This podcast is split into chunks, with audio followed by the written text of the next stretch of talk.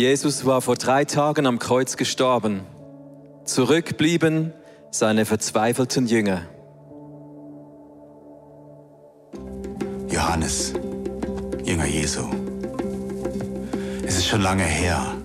Es war am Abend vor der Kreuzigung. Wir saßen alle zusammen im Obergemach eines Hauses in Jerusalem. Jesus schaut uns alle an. Ich habe mich so gefreut, das Passamahl mit euch zusammen zu feiern, ehe ich leiden muss. Leiden? Wir hatten keinen blassen Schimmer, von was er sprach. Jesus nahm das Brot und gab es uns und sagte, esst, das ist mein Leib, der für euch geopfert wird. Immer wieder und denkt daran, was ich für euch getan habe. Wir hatten keine Ahnung, von was Jesus sprach. Und dann, und dann nahm er den Kelch und sprach ein Dankgebet und, und sagte, trinkt. Trinkt. Ich, ich, ich werde keinen Wein mehr trinken, bevor nicht Gott sein Werk vollendet hat. Einige aßen und tranken sofort wie, wie, wie Petrus. Ich brachte keinen Bissen herunter. Jesus würde sterben. Als der Kelch wieder bei, bei Jesus war, dann fügte er hinzu, dieser Kelch ist der neue Bund Gottes, besiegelt durch mein Blut, das für euch vergossen wird. Der Menschensohn wird zwar sterben, aber wehe dem Menschen, der ihn verrät. Dieser Verräter ist unter uns. Jesus? Jesus verraten? Wer würde Jesus verraten? Einer von uns?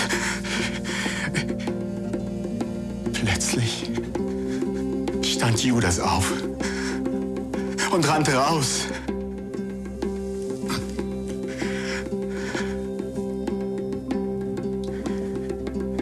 Jesus nahm mich in den Arm und sagte, Johannes, ich werde sterben, damit du lebst, damit ihr alle lebt.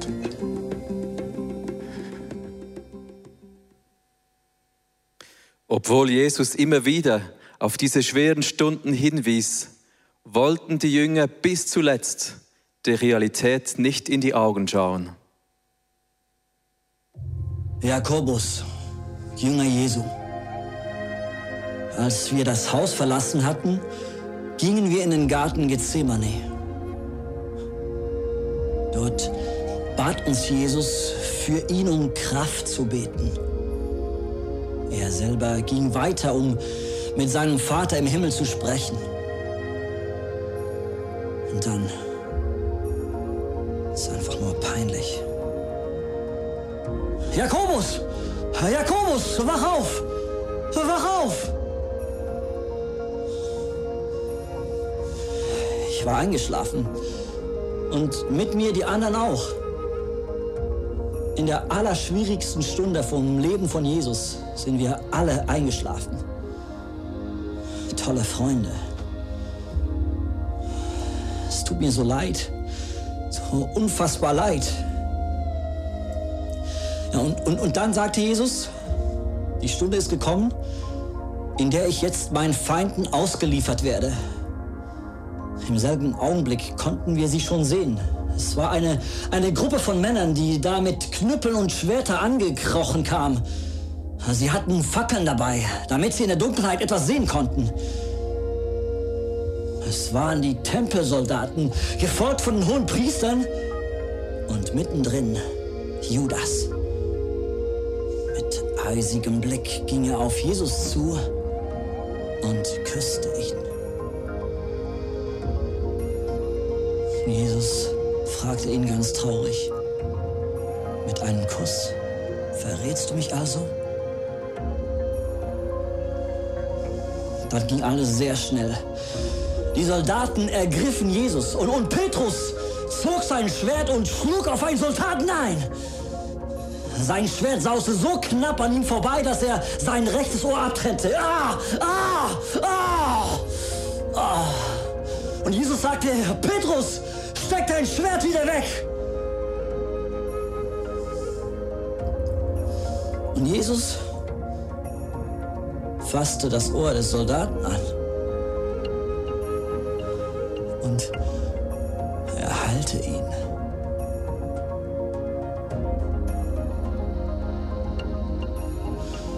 Jesus selber wusste, dass die Zeit gekommen war, das Kreuz auf sich zu nehmen.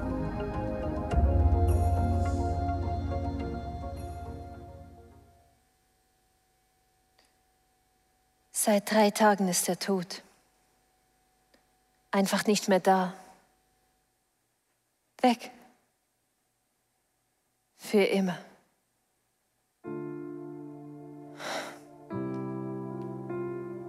Es kam so unerwartet. Gerade erst hatten wir ihn beim Einzug in Jerusalem wie einen König gefeiert. Alles ging so schnell. Er hat schon immer wieder davon gesprochen, dass er sterben muss. Aber wir konnten uns das einfach nicht vorstellen. Oder wollten es nicht.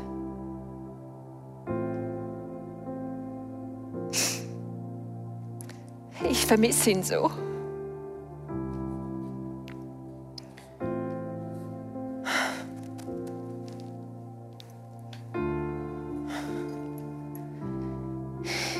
Will ihm die letzte Ehre erweisen, ihn ölen.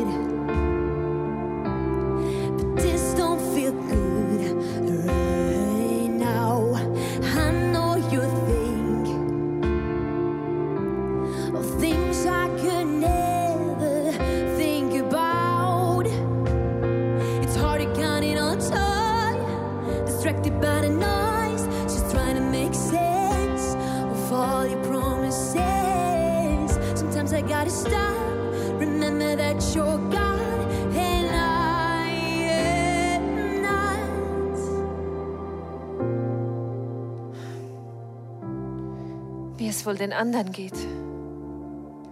Petrus. Ich habe ihn das letzte Mal im Hof gesehen, als der Hahn krähte. Dreimal hat er zuvor behauptet, Jesus nicht zu kennen. Noch nie habe ich jemanden so weinen sehen. Petrus, Jünger Jesu. Als Jesus im Garten Gethsemane von den religiösen Führern festgenommen wurde, sind alle weggelaufen, außer Johannes und ich.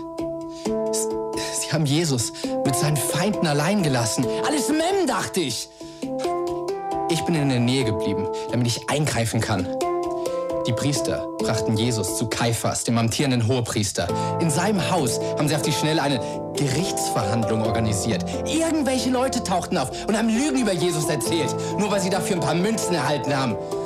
Jeder dieser falschen Zeugen versuchte den Hohepriester davon zu überzeugen, dass Jesus den Tod verdient hatte. Die Redesführer spuckten ihm ins Gesicht und traten nach ihm. Ihr abgrundtiefer Hass strömte aus jeder einzelnen Pore.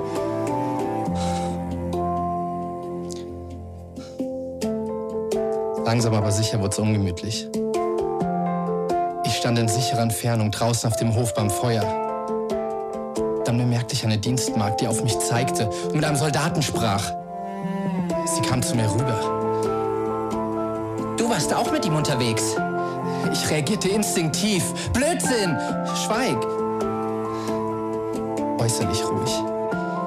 Schlief mein Herz bis zum Hals.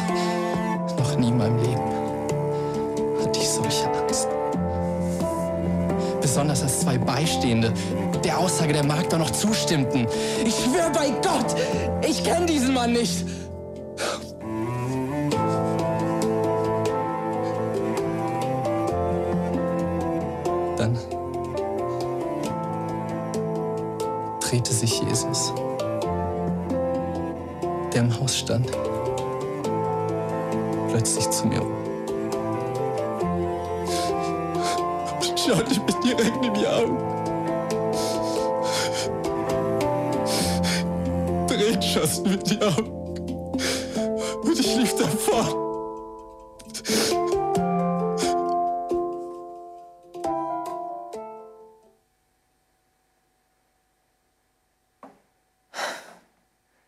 Warum?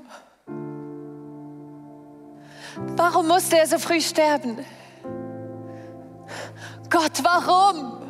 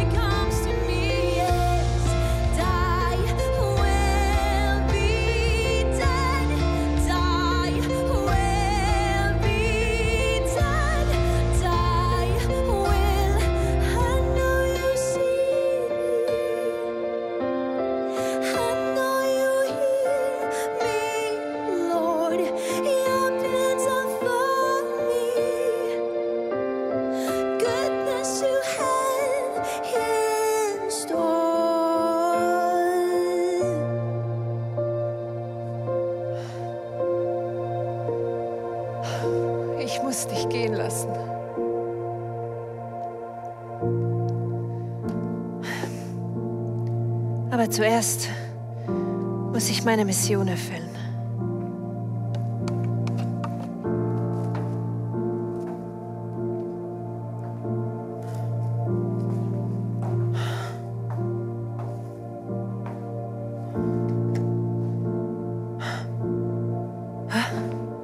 Was macht der Stein vor dem Grab? Die Grabtücher.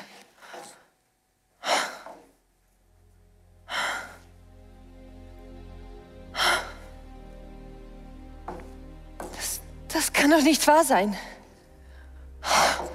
Wo ist der Leichnam? Gestohlen. Hallo? Ist hier jemand? Hilfe! Hilfe! Warum weinst du? Sie meinen Herrn weggenommen haben und ich weiß nicht, wo sie ihn hingelegt haben. Bist du der Gärtner? Wenn du ihn weggenommen hast, dann bitte sag mir, wo du ihn hingelegt hast. Dann will ich ihn holen.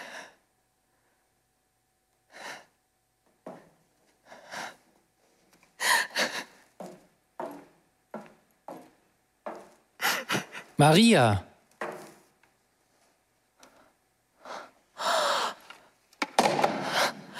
Mein Herr! Berühr mich nicht, denn ich bin noch nicht zu meinem Vater aufgefahren. Oh, du lebst! Du lebst! Ja, du lebst! Natürlich! Du hast es uns gesagt. Am dritten Tag werde ich auferstehen. Oh, wie konnten wir das vergessen? Du lebst. Bitte, geh zu meinen Schwestern und Brüdern Ja, und sag ihnen, dass ich zu meinem Vater, zu eurem Vater, zu meinem Gott und zu eurem Gott auffahre. ja, ja, Jesus. Ja.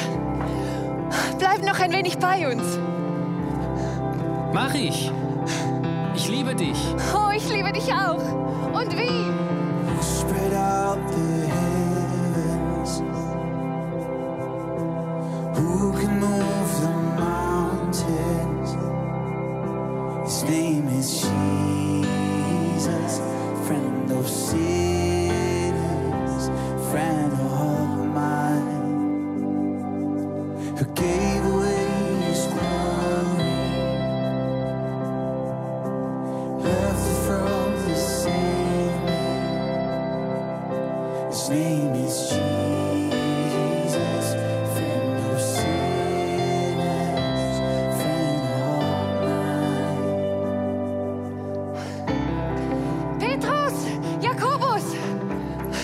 Maria, wo warst du denn? Wir haben schon über nach dir ich gesucht. habe den Herrn gesehen.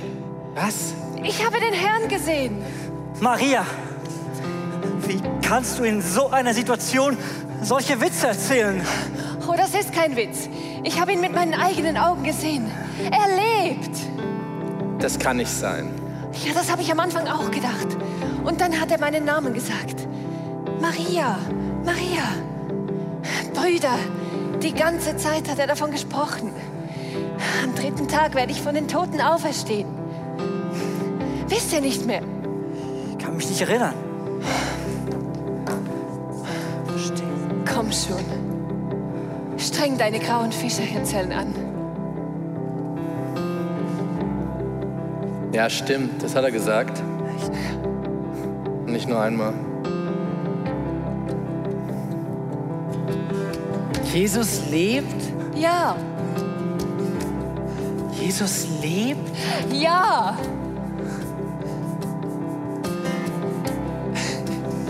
Jesus lebt! Ja, Jakobus! Jesus lebt! Jesus lebt! Jesus lebt! ja, Jesus lebt! wir haben doch einen König. Für immer.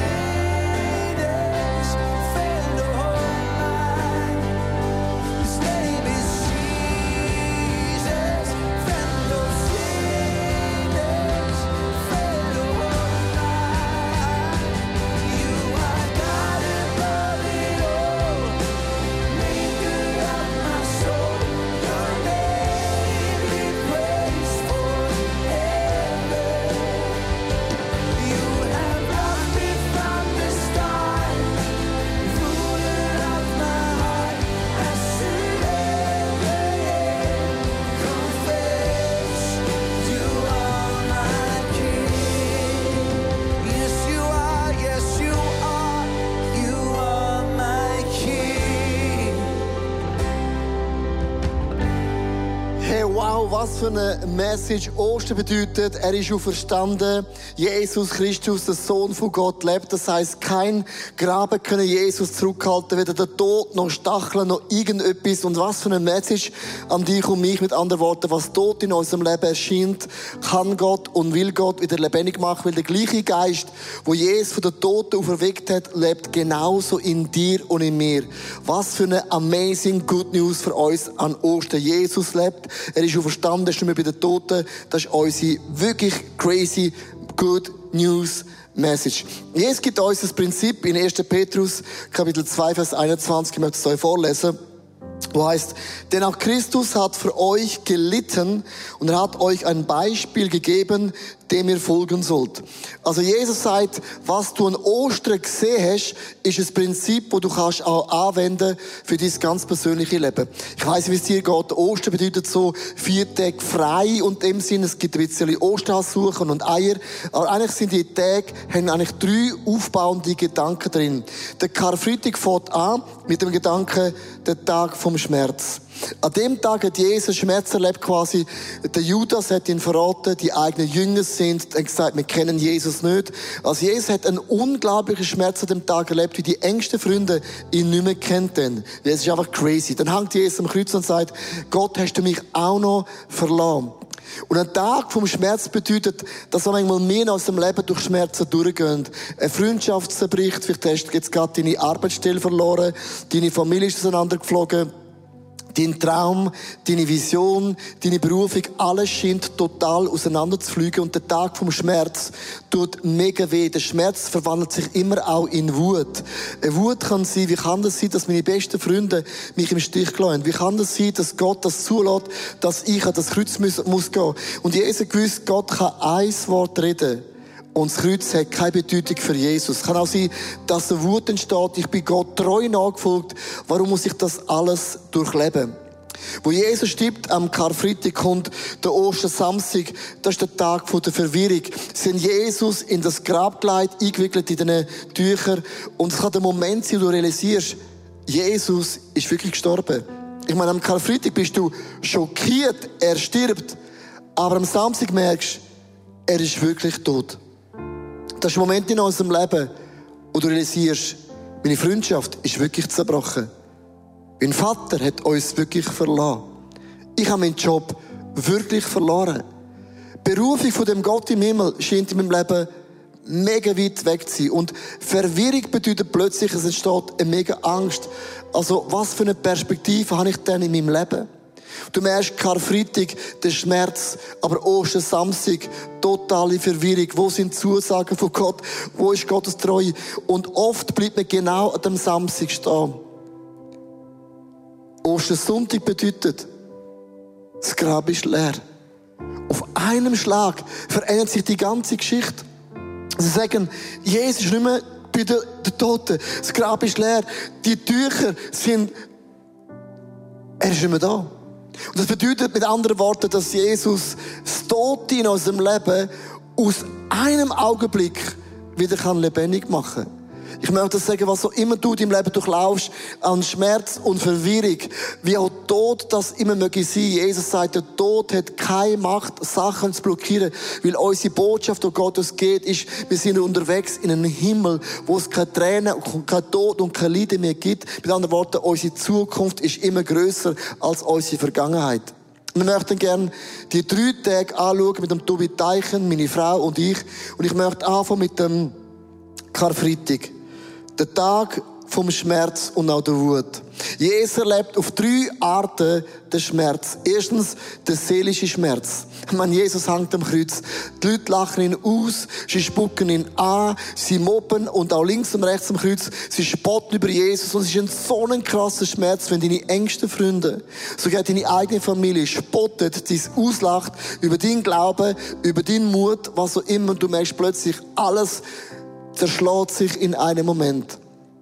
Der zweite Level ist aber auch der physische Schmerz von Jesus. Ich meine, allein 39 Peitschenschläge von den Römern. Wir sagen, an der Peitsche so, so Glasscherben, Knochenscherben. Allein 39 Peitschenschläge überlebst du eigentlich überhaupt nicht.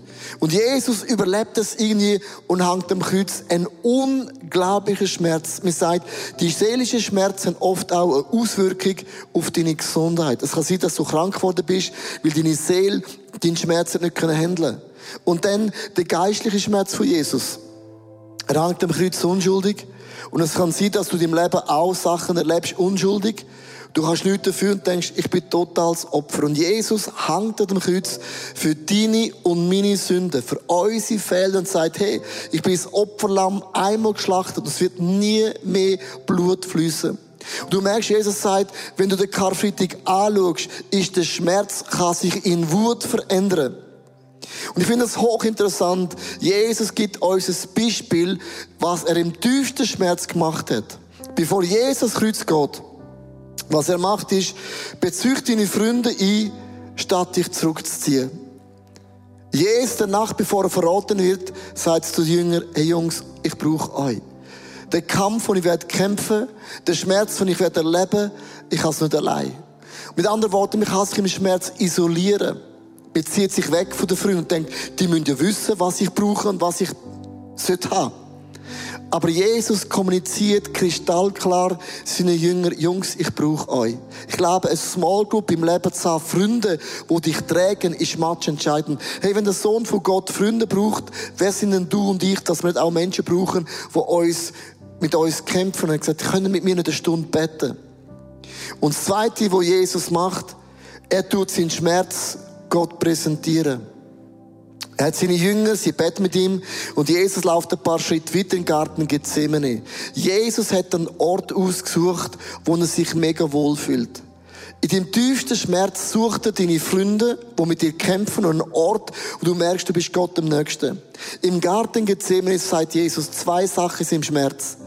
Vater im Himmel, ich möchte nicht den Schmerz erleben. Kannst du nicht den Kelch von mir wegnehmen? Das ist eine Frage und eine Bitte an den Gott im Himmel. Und dann sagt Jesus, Vater, nicht mein Wille soll geschehen, sondern dein Wille soll geschehen. Im größten Schmerz involviert deine Freunde, die mit dir beten. Du brauchst eine Small Group. Und geh an einen Ort, wo du merkst, du bist Gott am Nächsten und leg deinen Schmerz, deinen Wut, deinen Zorn, deine Verwirrung an und bitte Gott, dir eine Perspektive zu geben, wie du aus dem wieder rauskommen kannst. Nach jedem Karfreitag kommt aber auch der Ostersamstag. Ich übergebe das Mikrofon am Tobi Teichen nach München, Germany. Vielen Dank, Leo. Es ist absolut genial, dass wir verbunden sein können in der Krise, auch durch die Möglichkeit, heute gemeinsam predigen zu können. Und der Tag der Verwirrung ist etwas, was wir, glaube ich, alle kennen. Es sind Momente, wo wir Angst haben, wo wir verwirrt sind. Und für die Jünger war es ein sehr intensiver Moment. Sie hatten erlebt, wie Jesus die Stürme stillt. Sie hatten erlebt, dass er Wunder tun kann, dass er alles kann. Und jetzt ist er am Kreuz gestorben und er ist tot. Es ist noch nicht Ostersonntag. Und viele Fragen und Zweifel sind bei ihnen im Raum und ihrem Herzen, weil sie sich fragen, warum ist Gott nicht dort runtergestiegen von dem, von dem Kreuz? Was ist sein Plan? Und es ist wie in der Corona-Krise. Es sind Momente, wo wir verwirrt sind, wo wir Angst haben, wo wir nicht wissen, wie es ausgeht. Was wird nach Corona passieren? Wie lange dauert das? Wie werde ich durchkommen? Das ist dieser Oster-Samstag-Moment. Ein Moment der Angst, aber auch der Verwirrung, den wir gut nachvollziehen können. Jesus hatte vorhergesagt, dass wenn diese Moment der Verwirrung passiert, dass seine Jünger vor ihm weglaufen werden. Er sagt äh, in Markus 14, 27, ihr werdet euch auch bald von mir abwenden, denn es steht geschrieben, ich werde der Herde den Hirten nehmen und die Schafe werden auseinanderlaufen.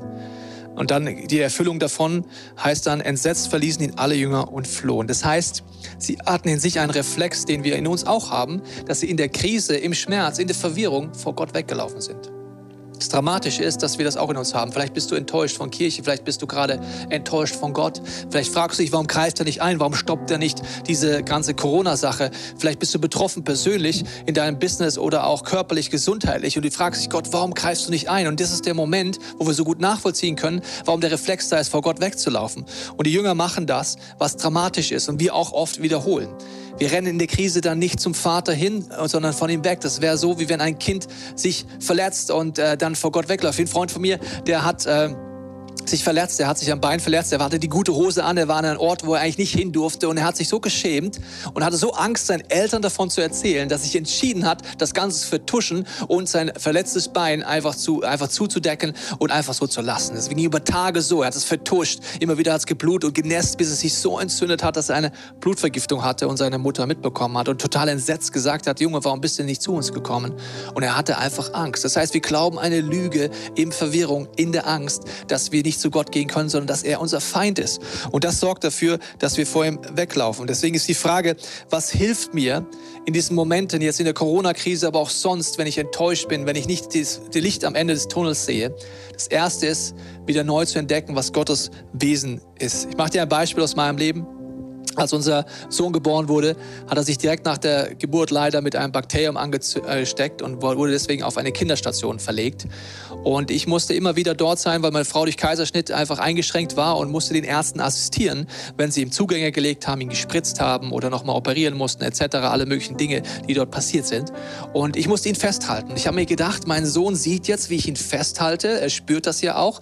Und äh, er muss ja denken, ich bin ein Aggressor. Ich meine es nicht gut dabei, würde ich ihm so gerne erklären erklären, dass äh, es jetzt ein Moment ist, der wird anstrengend, der wird schmerzhaft, aber ich habe einen Plan, was danach passiert, genau wie Jesus einen Plan hat, was bei der Auferstehung passiert. Aber ich konnte es nicht erklären. Und in dem Moment war es mir so, wie wenn Gott sagen würde, schau mein Sohn, Tobias, so geht es mir mit dir. Es gibt Momente der Verwirrung und der Angst, aber du kannst mir vertrauen. Ich meine es gut mit dir. Du kannst zu mir rennen, anstatt vor mir wegzurennen. Und deswegen ist es so wichtig, dass wir die Versprechen Gottes kennen. Jesus hat das seinen Jüngern zugesagt. Er hat, bevor er gestorben ist, Folgendes gesagt. Ich werde nur für kurze Zeit bei euch sein. Bald nach meinem Weggehen werde ich aber wieder, euch wiedersehen. Also er wird kurze Zeit da sein, aber dann wird er sie wiedersehen. Er hat wie Arnold Schwarzenegger gesagt, I'll be back. Er war der erste sozusagen Terminator der Bildersprache. Das heißt, er hat gesagt, ich komme zurück. Aber in der Krise vergessen Sie die Zusage. Es ist wie weggeblasen und so geht es uns auch. In der Krise, in der Angst, in der Verwirrung vergessen wir, was Gott uns schon alles zugesagt hat oder was in der Bibel steht. Über 7000 Verheißungen gibt es. Das heißt, wie komme ich durch den Tag der Verwirrung durch? Indem ich zurückkomme. Was ist das Wesen Gottes? Und indem ich die Versprechen Gottes wieder raushole. Wenn nicht, verpasse ich viel, was er mir eigentlich schenken will. Das ist genauso, als ich äh, in der Schweiz mal unterwegs war mit ein paar Freunden und wir sind essen gegangen. Und ich habe mir die Speisekarte angeguckt und aus mir, aus meiner deutschen Perspektive für meine Schweizer Freunde manchmal schwer nachvollziehbar war es recht teuer. Und ich habe mir überlegt, was kann ich mir leisten, habe mir was zusammengestellt, so ein kleines billiges Menü. Und am Ende sagt einer meiner Freunde, Jungs, wisst ihr was? Ich habe letzte Woche Geburtstag gehabt, ich lade euch alle ein. Und ich habe mir danach nur gedacht, hätte ich das mal vorher gewusst, dann hätte ich mir was anderes bestellt. Und das heißt, ich wusste nicht, dass die Zusage dasteht. Es war mir nicht klar, dass ich eingeladen bin. Das bedeutet, es war dramatisch. Ich habe da ein bisschen deutsch sparsam gegessen, aber hätte viel mehr genießen können. Und so ist es mit Gott eben auch. Er hat so viele Zusagen. Deswegen lade ich dich ein, gerade an Ostern, die Bibel vielleicht zum ersten Mal oder neu aufzuschlagen, nach Gottes Wesen zu suchen und seine Versprechen zu entdecken, weil sie helfen dir durchzuhalten im Moment der Dunkelheit und der Verwirrung und so zum Tag der Freude und der Auferstehung zu kommen. Und was es damit auf sich hat, hören wir jetzt wieder aus Zürich. Ja, wir haben es gehört, Karfreitag, der Tag vom Schmerz, der Ostersamstag, der Tag der Verwirrung. Und Gott sei Dank bleibt es nicht bei diesen zwei Tagen, sondern auf den Freitag folgt der Samstag und auf den Samstag folgt der Sonntag, der Ostersonntag, der Tag der Auferstehung, der Tag der Freude. Wie cool ist das? Unsere Familie hat am Karfreitag etwas Besonderes gemacht. Und zwar sind wir am Morgen früh, am 4 Uhr aufgestanden. Wir haben uns auf den Weg gemacht im Dunkeln und sind gelaufen, mehr wieder eine Stunde bis zum Greifensee.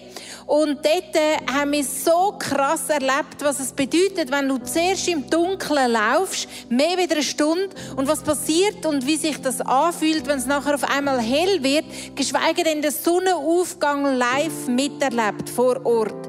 Und für mich war es wie wenn ich Ostern mal auf eine ganz andere Art so richtig physisch erleben Wenn es dunkel ist, wenn Verwirrung ist, wenn Schmerz ist und was passiert, wenn es nachher auf einmal hell wird, wenn es freudig wird, wenn es leuchtet.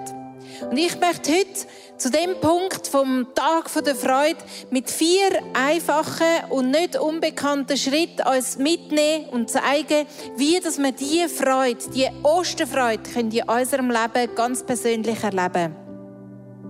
Das erste ist, Gott liebt dich. Und zwar lesen wir das in der Schöpfung. Er hat äh, Menschen geschaffen. Man kann sich jetzt fragen, für was hat der Gott im Himmel die Menschen geschaffen?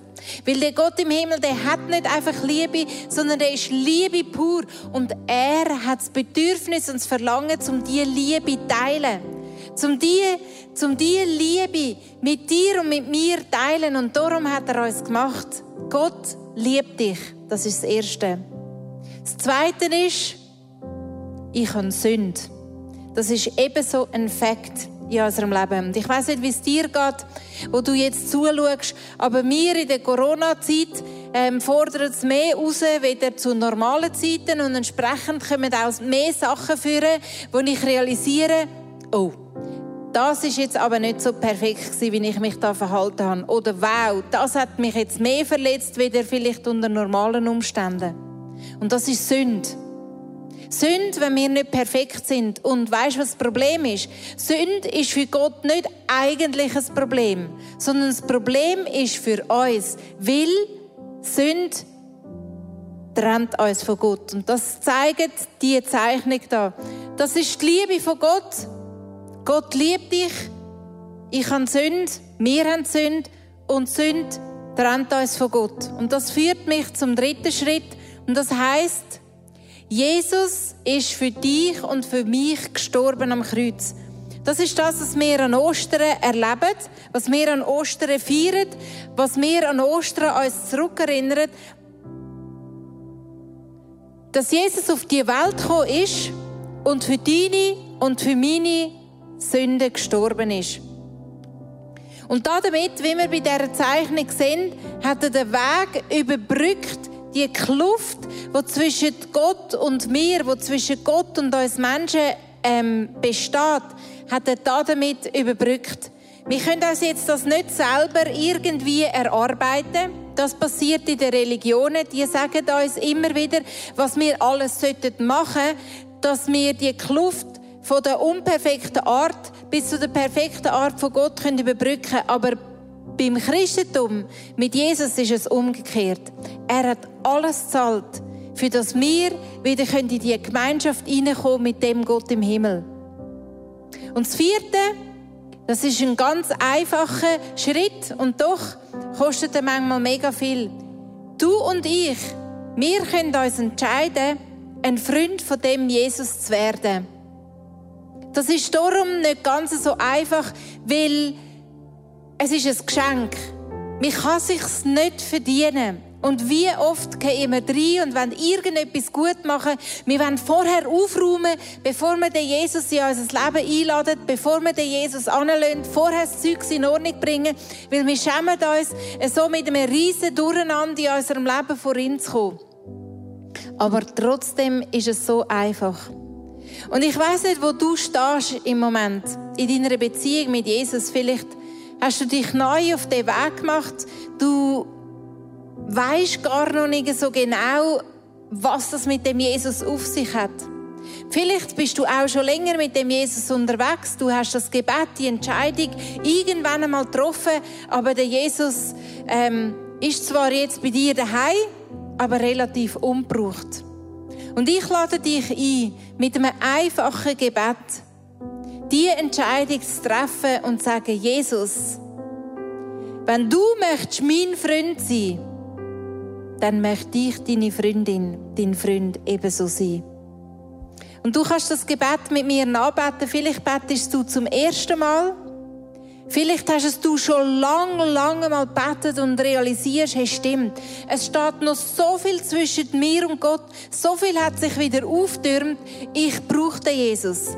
Und vielleicht hast du auch eine ganz bestimmte Situation vor Augen, wo du merkst, hey, da haben sich Sorgen eingeschlichen. Da haben sich Ängste eingeschlichen. Gerade durch die Corona-Zeit vielleicht. Und das, und das ist einfach etwas zwischen mir und Gott. Und ich brauche das, ich brauche die Vergebung, die Jesus uns anbietet. Du kannst einfach mitbeten, was ich vorbete. Himmlischer Vater, ich möchte dir von Herzen Danke sagen, dass du mich liebst. Dass du jede Person liebst, die jetzt eingeschaltet hat, die jetzt dabei ist, die jetzt zulässt. Lass uns die Liebe erleben sinken vom Wissen im Kopf bis ins Herz runter. Und ja, Jesus, ich bekenne, ich gestehe ein, dass ich nicht perfekt bin. Ich gestehe ein, dass ich Fehler mache. Dass ich Sünde habe. Und ich bitte dich, dass du mir die Sünde vergisst, Jesus. Komm du in mein Leben. Wenn du mir anbietest, dass du mein Freund möchtest sein, dann möchte ich darauf antworten. Yes.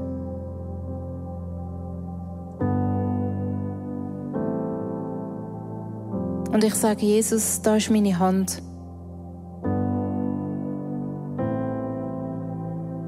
Nimm meine Hand und führe mich durch dein Kreuz zu dieser Liebe von Gott. Amen. Ich möchte dir einen Vers vorlesen aus dem Johannes 11, Vers 25, was heißt: Da sagt Jesus, ich bin die Auferstehung und ich bin das Leben. Wer mir vertraut, der wird leben, selbst wenn er stirbt. Und wer lebt und mir vertraut, wird niemals sterben. Glaubst du das? Und es ist so einfach, von dem Schmerz vom Karfreitag, von der Verwirrung vom Samstag, in die Freude von dem Ostersonntag hineinzukommen, indem wir sagen, Jesus, ich kenne dich zwar noch nicht so gut, vielleicht. Da steht etwas zwischen mir, aber ich glaube, dass du der Weg bist. Amen. Hey, lass uns jetzt einfach das, was du erlebt hast, in den letzten paar Augenblicken nochmal verinnerlichen, nochmal vertiefen, nochmal Revue passieren, indem dass wir nochmal zwei gesungene Gebete, das sind unsere Worship-Lieder, einfach mitsingen, gerade da, wo du bist, gerade da, wo du eingeschaltet hast.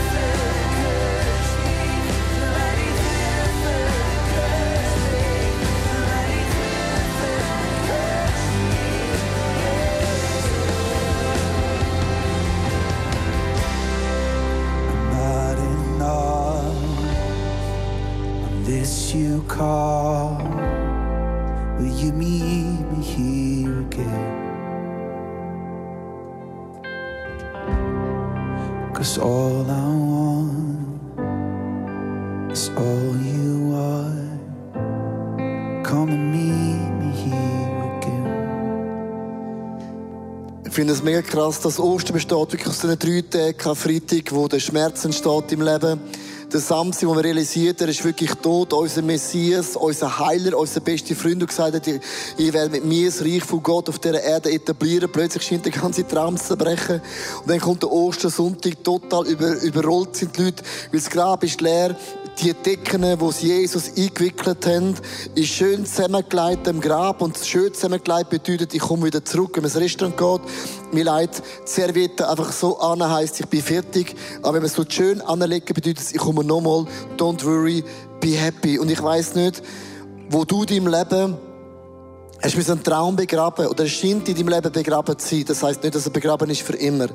Und es gibt so Bereiche im Leben, wo man das Gefühl hat, es ist tot. Es gibt keine Hoffnung mehr. Es kann sein, dass du nicht, nicht deine Lehre bekommst, von dem du geträumt hast. Es kann sein, dass die Freundin oder der Freund, der schwüllen, hast nicht bekommen.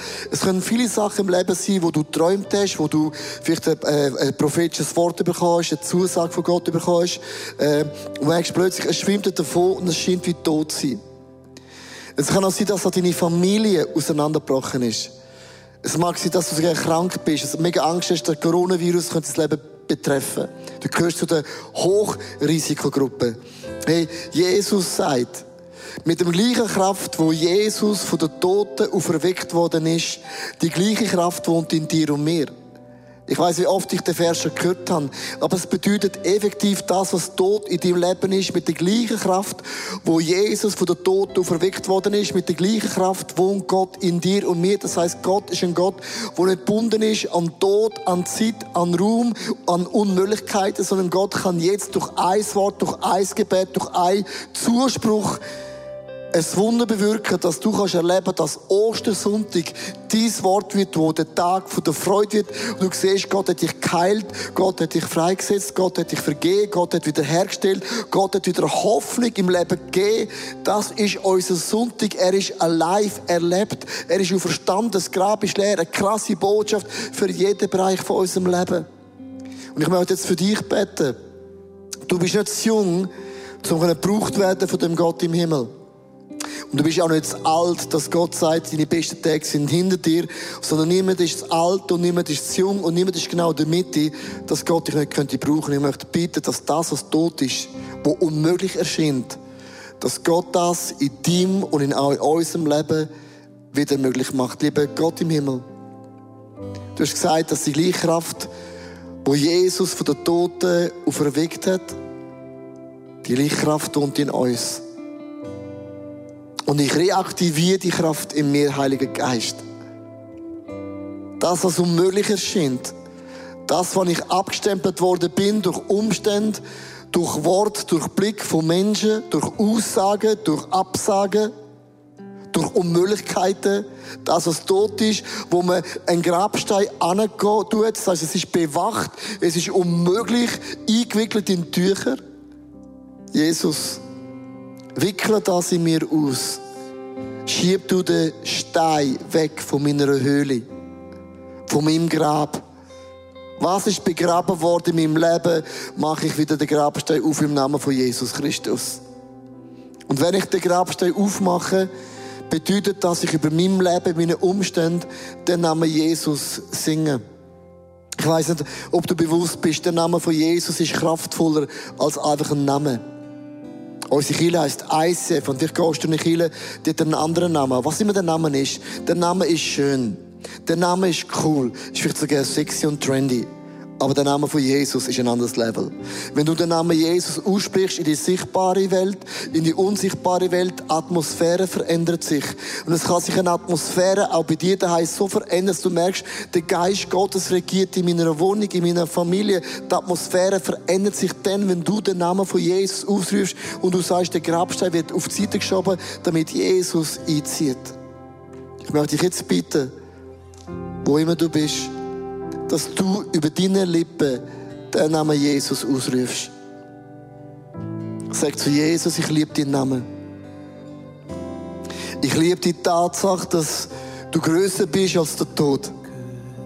Ich danke dir für das Prinzip, dass der Tod dich nicht können stoppen Das Evangelium hat nicht blockiert werden, sondern es hat sich multipliziert von einem Menschen durch den Heiligen Geist in Millionen Menschen around the world.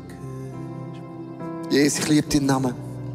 Ich rufe deinen Namen aus über meine Familie, über meine Freunde, über meine Small Group, über unsere Church, über unsere Regierung, über unser Land.